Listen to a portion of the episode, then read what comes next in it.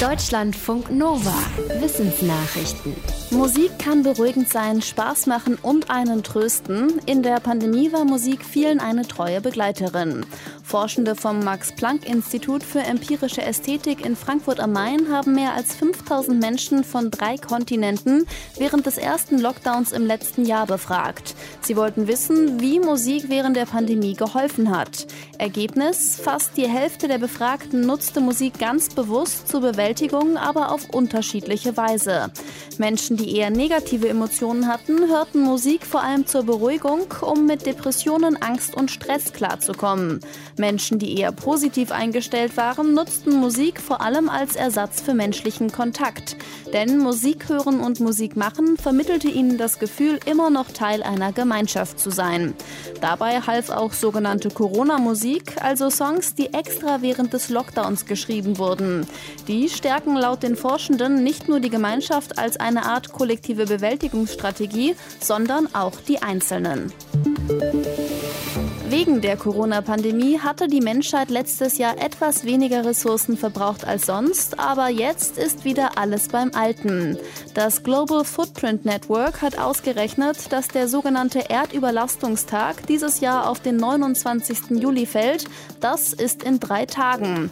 Heißt, an diesem Tag hat die Menschheit weltweit alle Ressourcen abgeholzt, gefischt, gegessen, verheizt und verschmutzt, die uns 2021 zur Verfügung standen, also die die Erde ausgleichen kann.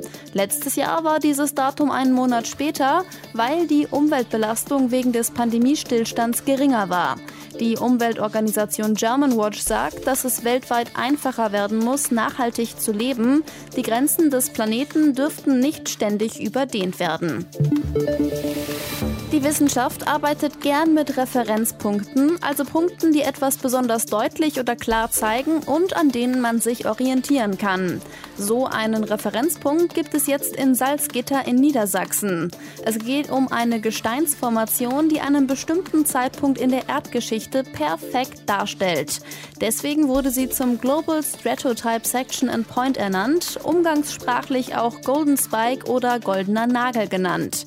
Die Gesteinsschichten stehen hier hochkant wie Bücherrücken in einem Regal. Sie zeigen deutlich den Übergang zwischen zwei Kreidezeitaltern vor knapp 90 Millionen Jahren. Damals war es in der Region tropisch warm, der Meeresspiegel hatte einen Höchststand. Dann folgte eine Phase der Abkühlung, der Meeresspiegel sank. Um den goldenen Nagel hatten sich mehrere Wissenschaftsteams mit Vorschlägen beworben. Die Gesteinsformation in Salzgitter hat sich gegen andere Kandidaten aus den USA, Indien und Madagaskar durchgesetzt. In der Diskussion werden Klimaschutz und Arbeitsplätze oft gegeneinander ausgespielt. Ein Forschungsteam aus Kanada sagt, es geht aber auch beides. Sie haben sich Industrie- und Schwellenländer und deren Arbeitsmärkte angeschaut. Der Fokus lag auf dem Energiesektor und der Frage, wie viele Jobs wegfallen oder dazugewonnen werden, wenn auf erneuerbare Energieträger umgestellt wird. In dem Szenario, in dem viel in erneuerbare Energie investiert wird, könnte es den Forschenden zufolge ein großes Plus an Arbeitsplätzen geben. So arbeiten heute etwa 18 Millionen Menschen weltweit im Energiesektor. Diese Zahl könnte auf 26 Millionen steigen. Allerdings profitieren Regionen und Länder unterschiedlich. China zum Beispiel verliert laut der Berechnung 40 Prozent der Jobs im Energiesektor, vor allem im Kohleabbau. Weil China aber schon an den entscheidenden Technologien arbeitet, könnte das komplett durch neue Arbeitsplätze ausgeglichen werden. Als nächstes wollen die Forschenden schauen, welche Auswirkungen die Umstellung auf den Lohn hat und wie sich Ausbildungsanforderungen ändern. Forschende wollen möglichst gute, klare Bilder vom Weltall. Dafür wurde jetzt eine neue Methode entwickelt, und zwar ein Ballon, der durchs Weltall gleiten soll, mit einem Teleskop, also einem Fernrohr. Bisher stehen Weltraumteleskope entweder am Boden, aber dann sind die Bilder nicht so klar, oder sie fliegen an komplizierten Konstruktionen durchs Weltall, aber dann sind sie sehr teuer. Der neue Ballon ist laut seinen Entwicklern aus Großbritannien, den USA und Kanada wesentlich einfacher und billiger Träger. Aufgeblasen ist er etwa so groß wie ein Fußballfeld und unter ihm hängt eine Plattform, auf der das Teleskop befestigt wird.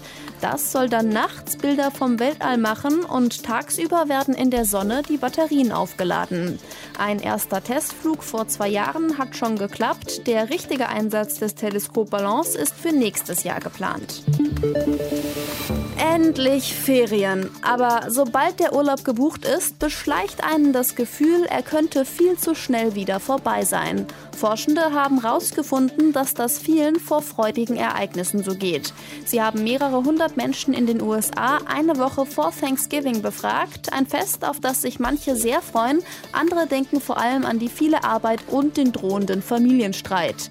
Die Befragung zeigte, je mehr sich Leute auf das Fest gefreut haben, desto weiter entfernt kam es ihnen vor und desto kürzer kam ihnen die Zeit vor, die das Fest dauern würde.